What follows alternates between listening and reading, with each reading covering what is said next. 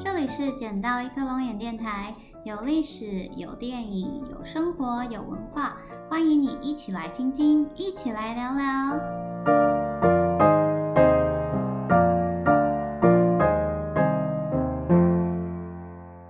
欢迎来到我们的首播。今天的首播单元是米国好风光，我会在这个单元里介绍一些美国的旅游、饮食、文化以及日常生活中有趣的发现。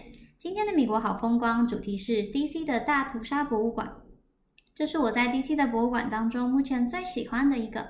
那首先，让我们先来认识一下 DC 吧。DC 的全名呢是 District of Columbia，哥伦比亚特区。美国人呢也习惯称呼它为 Washington or Washington DC。这里是美国的首都，除了有美国联邦政府行政机关，包括白宫、国会大厦以及各国大使馆、世界银行、国际货币组织等重要机构也都在这边。DC 面积为一百七十七平方公里，大约是一点七个台北市的大小。以美国国土面积来说，相对是非常小的。为什么美国要把首都设立在 DC 呢？很简单，因为北方跟南方谁都不想让谁，所以呢，只好选在中间点弄出一个不隶属于任何一个州的新地方。现在 DC 的这个位置，据说是美国的开国元勋们在一个晚宴上讨论出来的结果。嗯，DC 感觉上呢，跟澳洲的坎贝拉有一点像，因为墨尔本呢跟雪梨互相都觉得我才是老大啊，那瞧不出结果呢，最后干脆就在中间鸟不生蛋的地区弄出一个首都来。所以如果你有去过嗯澳洲的坎贝拉的话，你就知道 DC 这里也是一样，非常无聊，对，就是非常无聊。除了数不清的政府相关机构呢，唯一比较有趣的地方大概就是数不清的博物馆了。那 DC 的博物馆呢，大致上可以分成两类，一类是属于半政府的史密森尼博物馆 （Smithsonian Museums），这些通常是免费的，在 DC 大约有十六间这样子的博物馆。那另外一半呢，则是私人博物馆，有免费的，也有收费的，前后者加起来大概超过七十间。也就是说，如果你每个礼拜逛一间的话，DC 的博物馆呢，是一年也逛不完的。在刚刚提到的史密森尼博物馆当中，比较受欢迎的有美国历史博物馆、非裔美国历史博物馆、美术馆系列，以及太空博物馆、自然科学博物馆，还有在近郊的史密森尼动物园，里面有熊猫哦。其他民间博物馆比较热门的有，例如说里面有非常多互动内容的 Spy Museum 间谍博物馆，还有国家地理博物馆，以及去年不敷亏损而倒闭的 Museum 新闻博物馆，以及接下来我要介绍的重点——美国大屠杀纪念博物馆。国大屠杀纪念博物馆 （United States Holocaust Memorial Museum） 这个博物馆基本上是免费的，不过旅游旺季的三到八月间会需要先上网预订门票，并会被收取一元美金的手续费。这间博物馆主要的目的，除了纪念大屠杀的牺牲者之外，更重要的是探讨造成大屠杀的原因。博物馆里面有一个我觉得非常有趣的 slogan 是。This museum is not an answer; it is a question. 博物馆它本身的定位，他觉得它并不是要告诉人们一个答案，它是希望大家可以来逛这间博物馆之后，开始思考说，到底为什么这么可怕的事情会发生在这个世界上。博物馆新建完成、正式开放是在一九九三年，当时的美国总统克林顿呢，也在开幕上面致辞。博物馆它的正门呢是水泥外观，其实远远看起来不是非常起眼。但是它内部的结构呢，是参照了二战时德国的建筑与建筑师本人亲自到许多集中营之后观摩设计出来的。主要呢是红砖结构，并且有尖屋顶。那当然也有像玻璃回廊或是挑高中空这样比较现代的设计。嗯，我觉得唯一的缺点是博物馆内有一些走道其实设计的有点过窄，尤其是假日人多的时候，真的会有点动弹不得。除此之外，博物馆本身的建筑是非常细腻考究的，并且博物馆的建筑师本人 James Free，他其实也是一个犹太人。他是在一九三零年出生在德国境内，在八岁的时候呢，在家乡目睹了水晶之夜。那水晶之夜我们之后也会再提到。所以呢，在一九三九年的时候呢，他就跟着爸妈还有妹妹一起逃离纳粹，来到了美国。所以我觉得设计这间大屠杀博物馆，对于设计师本人来说也是非常意义深远的一件事情。进到博物馆之后呢，你会需要从一楼搭电梯到四楼，然后开始呢遵照博物馆的路线参观。这就是为什么我说它会塞车的原因。因为它的动线只有一条，所以前面的人不动，你就只能停在后面。我会建议大家选平日人比较少的时候去逛，会比较舒服。嗯，比较特别的是呢，在搭电梯之前呢，你会需要拿拿一张小卡。那这个小卡的造型跟尺寸呢，就是有点像是护照。那每个小卡里面会有二到三页的内文，记载着当时欧洲某个犹太人在二战时期所遭遇到的事情。那里面全部呢都是真人真事。我其实原本以为这个小卡会有什么互动的功能，诶，但其实没有，它就是纯粹让参观的民众比较有参与感这样子。那因为我已经去了这个博物馆三次，所以我手边共有六张小卡。那这个六张小卡里面，其中有三个人是成功活过大屠杀的，但是事实上呢，当时幸存者的几率是比抽到这个小卡还要低上非常非常多的。那博物馆的动线呢，基本上也是按照时间轴在进行，从纳粹崛起到渐进式的对犹太人采取越来越接近的态度。嗯，再让犹太人搬到集中住宅区，然后到劳动集中营、死亡集中营等等。那最后呢，是盟军反攻、解放德国，到以色列建国。那特别要推荐的是，在这个博物馆一楼，它有一个专门为小朋友设计的展馆，叫做丹尼尔的房间。那我觉得这个地方真的做的非常的用心，你会顺着参观路线走到不同的空间里面。那丹尼尔的日记呢，会告诉你说现在呢发生了什么事情。那最一开始呢，就是丹尼尔，呃，原本很漂亮的家，有妈妈在厨房煮菜啦，然后有很舒适、很可爱的房间，然后它还有许多摆设，旁边是有声音的，会让你有充满身临其境的感觉，像是如果在。厨房的话，就有妈妈在炒菜，菜锅、菜刀的声音这样子。那接着呢，你就会看到丹尼尔一家人被送到犹太集中区 ghetto。那房子呢开始变得很破旧，然后丹尼尔就在日记里面说啊，他突然不突然不能去上学了。那最后呢，就是集中营的部分，这里面呢也有很多可以让小朋友互动和思考的设计，把大屠杀呢这个很残酷的主题做的，让小朋友呢也能好好的去体会、去思考。我觉得这是国外博物馆很值得学习的一点。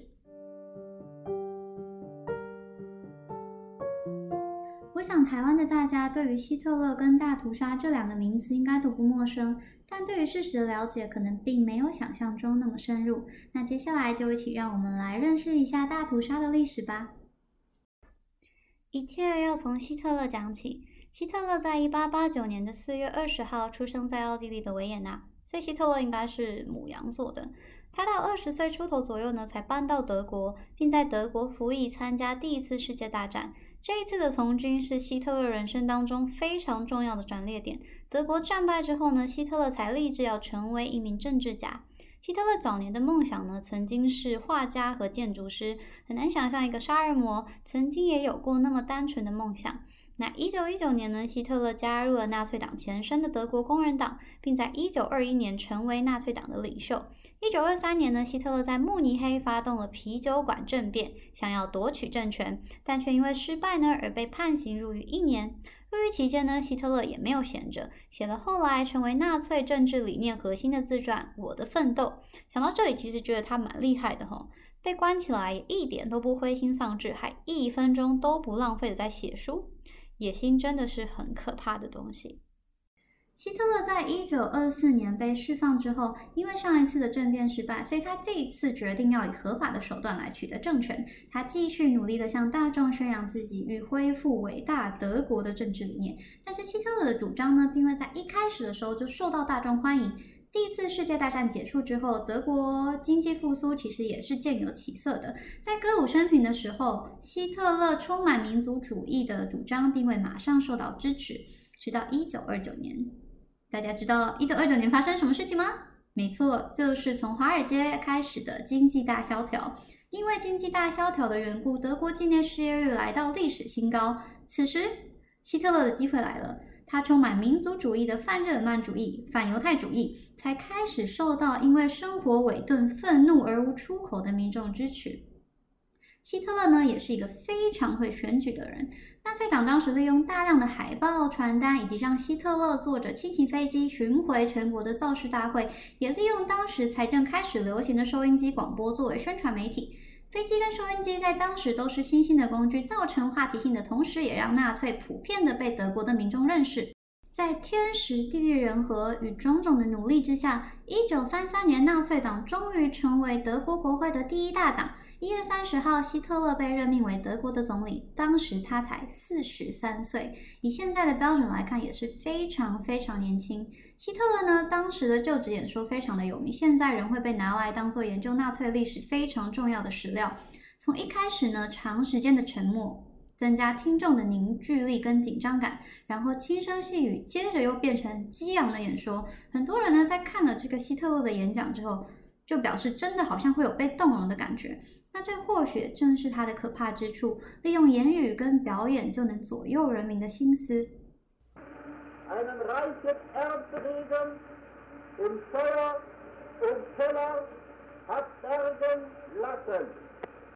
当选首相后不久呢，同年的一九三三年三月二十三号，纳粹党呢利用国会多数，并拉拢其他政党，通过了全权委任案。这是一个什么样的法案呢？就是可以让内阁在无需国会同意的情况之下制定任何法律，并借着这个法律呢，纳粹党在四个月后开始禁止其他政党活动，使德国变成了真正一党独大的独裁国家。很重要的一点是。从成为国会多数到成为首相，到开始明文打压其他政党，这些全部都是合法的。纳粹这么可怕的独裁政权，也是依照民主制度一路推进的。所以，请不要再觉得选举不重要，不要再觉得你选出来的人不重要，不要再说民主没有那么脆弱。民主不是不脆弱，它姑且只是过程很长，长到最后温水煮青蛙，你也没有感觉而已。人生是每个小小的选择累积起来的，国家也是，而这个选择呢，是所有人民一起做出来的。你可以想一想，如果我们今年年初选出来了一个不一样的人，那现在我们的台湾，我们的疫情会变成什么样子吗？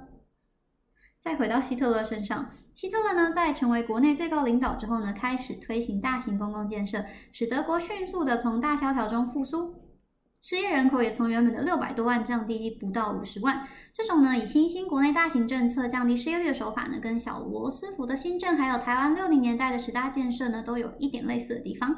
那希特勒呢，除了开始实施周休二日、每周工时。四十个小时，鼓励工厂呢为工人设置食堂与休闲设施，例如澡堂还有泳池。天呐，不愧是劳工权益领先台湾一百年的欧洲，还只是呢保时捷开发大家都买得起的车子，以实现德国人人都有车开的梦想。保时捷，如果就算是现在拿出来当证件，也都还是蛮吸引人的，对吧？很重要的一点是呢。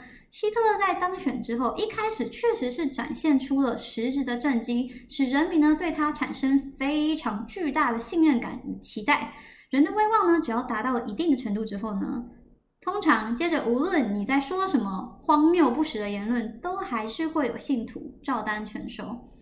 所以实质的政绩还是很重要的。你不能只告诉大家发大财，你真的要让大家有拿到现金在手上的感觉，大家才会成为你真正的信徒，好吗？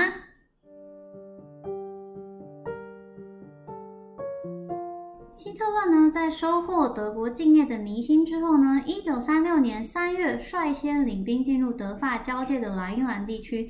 当时因为法国境内政治不安定的因素，无暇顾及德国，于是希特勒呢也就这样顺理成章的接收了这块地。那一九三八年三月呢，希特勒借口奥地利境内的德国人受到迫害，举兵入侵奥地利。而且其实当时奥地利的人还是满心欢喜的迎接纳粹进驻的，并不是像大家想象一样的被侵略好像很痛苦的感觉。而后呢，又用同样的理由要求捷克将苏台德地区割让给德国。一九三八年的九月二十九号，欧洲列强举行的慕尼黑会议，英国首相张伯伦与其他欧洲元首为了避免战争爆发，几乎同意了德国所有的要求。签完慕尼黑协议的隔天，德军便进入苏台德区，接受德意居民的夹道欢迎。不过半年后呢，希特勒就撕毁协议，入侵了捷克其他区域，并在一九三九年九月一号入侵波兰，世界第二次世界大战就此正式展开。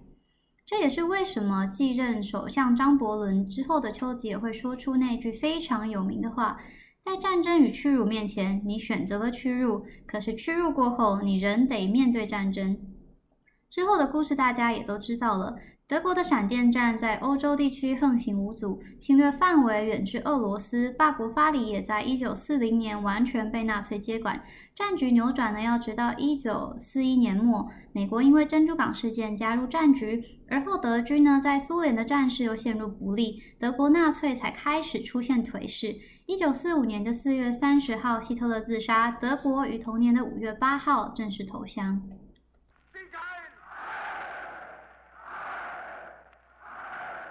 再说两个大家可能不知道的事：一、纳粹的招牌手势——笔直高举右手的这个姿势呢，其实并不是希特勒原创的，而是他从他的好朋友意大利的法西斯独裁者墨索里尼那里学来的。目前在德国以及许多欧洲国家境内，这样的手势仍是受到禁止的。你可能会因为比这样子的一个手势呢，而遭到警察的逮捕。二。纳粹的万字标记呢，其实也不是原创的，而是公元前好几个世纪开始就有的标志。万这个标志呢，来自于印度的梵文。很特别的是，这个字呢，可以写成左旋，也可以写成右旋，因为万字不就是像一个风车的样子吗？那万字呢，在英文里面被称呼为 Swatika，在印度跟佛教里，这个标志呢都是带有吉祥的意义。跟纳粹的手势一样，这个标志在很多欧洲国家也被视为禁忌或者犯法，是一个在欧美地区被污名化非常严重的标志。好几年前呢，在德国的印度教徒其实他们有抗议过这件事情。明明在东方国家，这是一个代表和平与包容的标志，却因为被纳粹滥用而变成负面的象征。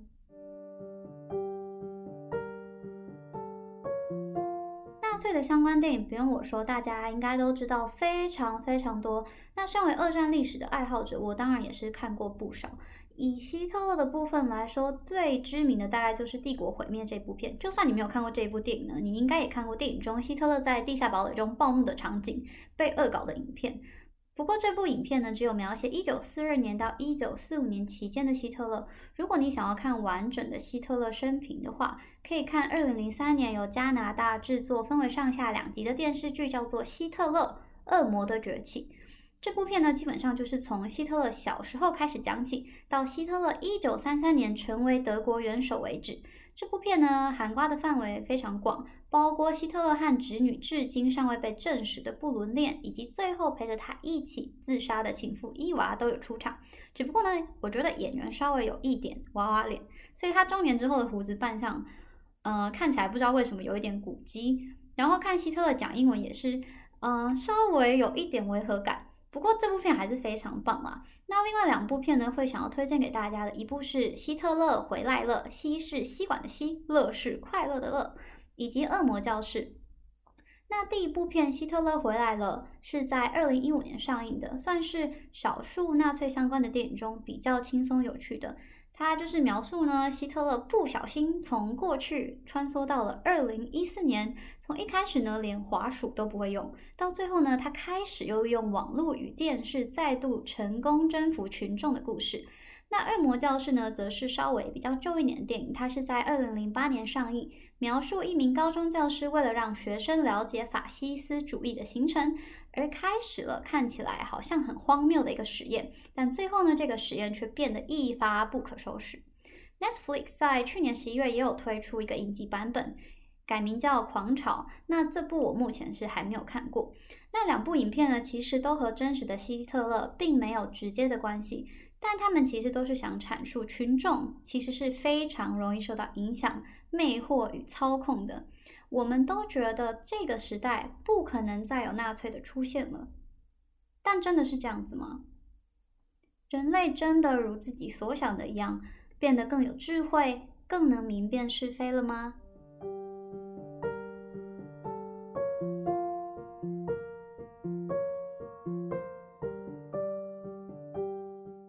集讲完希特勒，下一集我们会再把焦点转回到大屠杀身上。在听下一集之前，大家可以先想一想一个问题：为什么希特勒要这么讨厌犹太人呢？答案就在下一次的内容里。我是莫妮卡，我们下回见，拜。